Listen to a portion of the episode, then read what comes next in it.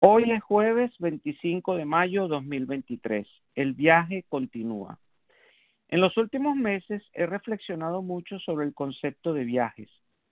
El año pasado pude emprender un viaje significativo en mi propia vida. Mi iglesia recibió una subvención de la Fundación Eli Lilly que me permitió tomar un sabático de tres meses.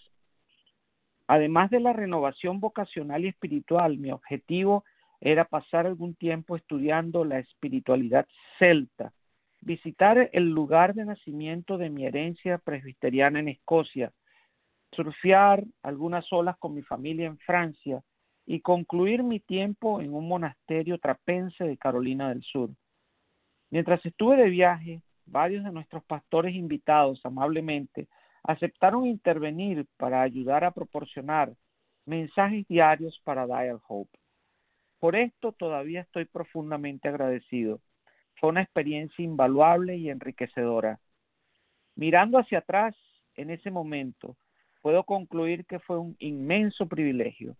Estoy plenamente consciente de que no todos podemos tomarnos meses para profundizar nuestra fe, pero oro para que en tu propia vida puedas encontrar formas de extraer del rico manantial de sustento que ofrece nuestra fe que disfrutes leyendo una diversidad de voces de una variedad de trasfondos religiosos y que sigas dedicando tiempo, como lo hizo Jesús a menudo, para escuchar esa voz apacible y delicada de Dios.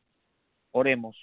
Dios de gracia, oro hoy por aquellos que te necesitan cerca, especialmente aquellos que se están recuperando de una cirugía y otros que luchan contra la soledad o la depresión y para todos los que están de duelo por la pérdida de sus seres queridos.